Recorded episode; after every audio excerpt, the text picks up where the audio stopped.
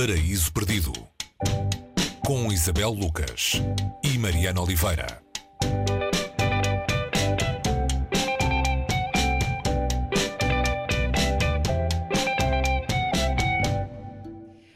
Hoje, no Paraíso Perdido, juntamos-nos à corrente de várias vozes que, a propósito do seu desaparecimento, têm chamado para a obra uh, de alguém que, talvez mesmo sem sabermos, uh, nos povoou a cabeça de mistérios.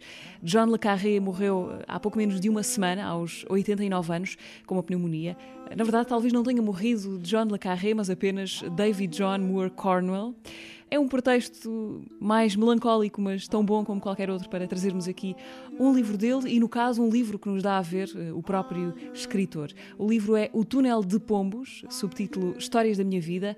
Isabel, o que há para saber sobre a vida do, do escritor que popularizou como ninguém uh, esse género romance de espionagem? Olá Mariana, acho que disseste muito bem quando disseste que uh, se calhar quem morreu foi David Cornwell e não uh, John le Carré. Uh, John le Carré é uma invenção, mais uma das grandes invenções de, do David Cornwell e este livro, onde ele supostamente nos conta a sua vida, vem adensar um bocadinho mais o mistério de quem é esta, esta figura que diz que aprendeu a mentir muito cedo e foi essa capacidade que lhe deu depois a, a, a outra grande capacidade que foi criar o mistério e de fazer isso através de grande literatura. Ele não é apenas um escritor de mistério, ele não é apenas um escritor de espionagem, ele, além de ser isso tudo, é também um grande escritor que muita gente e muitos, uh, muitos críticos compararam com Charles Dickens, por exemplo, e não é pouco. E é um bom pretexto para visitarmos eh, a obra que, ele nos deixou através um, das pistas que ele vai deixando num livro que é um, autobiográfico, que são memórias e que o próprio biógrafo de John le Carré diz que está cheio de invenção. Esta autobiografia saiu há coisa de quatro anos e de certa maneira foi surpreendente, não é? Que alguém que uh, se foi furtando a falar da sua vida privada decidisse finalmente fazê-lo ou escrevê-lo, uh, revelando aspectos pouco conhecidos, ou menos uh, divulgados da vida dele, com essa ressalva, não é? Não sabemos se podemos acreditar em tudo o que ele diz. Sim, e, coincidiu, este, este livro sai um ano depois de ter saído uma biografia. Ele falou durante quatro anos com um biógrafo e 12 meses depois ele aparece com este O Túnel dos Pombos, quase como lhe dissesse: Ok, uh, podes escrever a tua versão de mim, mas eu ainda sou o dono da minha agenda, uh, neste caso. Quase uma partida uh, que John Carré fez a Adam Sisman quando publicou um ano depois estes episódios não ordenados cronologicamente uh, que uh, atravessam a vida dele e sobretudo duas relações muito difíceis com a mãe que saiu de casa tinha ele 5 anos porque supostamente não terá suportado a violência do pai e particularmente com o pai com quem ele aprendeu cedo demais coisas menos bonitas da vida.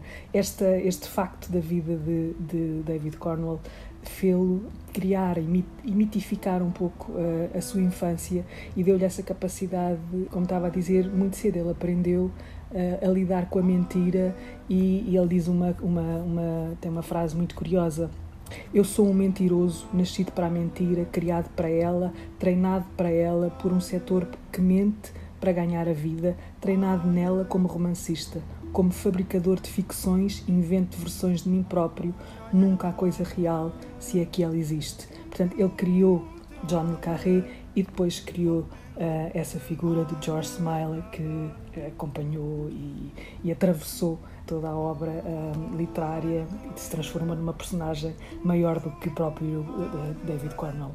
E ele é um daqueles casos, talvez não assim tão frequente, de um escritor que está no mainstream e na cultura popular sem deixar de ser um autor respeitado pela elite, digamos assim. Ele cruzou fronteiras sem abandonar nenhum dos países, não é? Sim, ele era um grande leitor, um, além de ser um, um, grande escritor.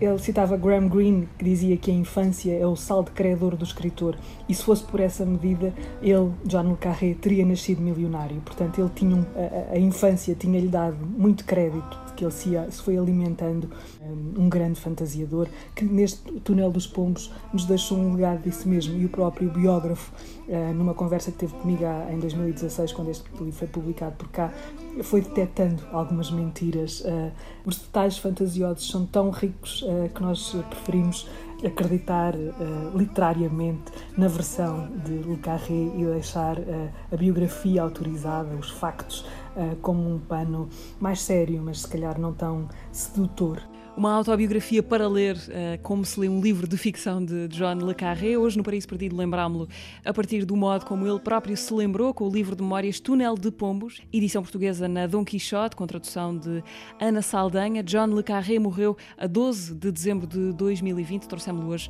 ao Paraíso Perdido e já agora fica também o convite para o descobrirem através dos livros, mas também dos filmes. Quase não houve livro dele que não tivesse dado em filme, portanto, fica também esse, esse convite. Isabel, até para a semana. Até para a semana, Mariana.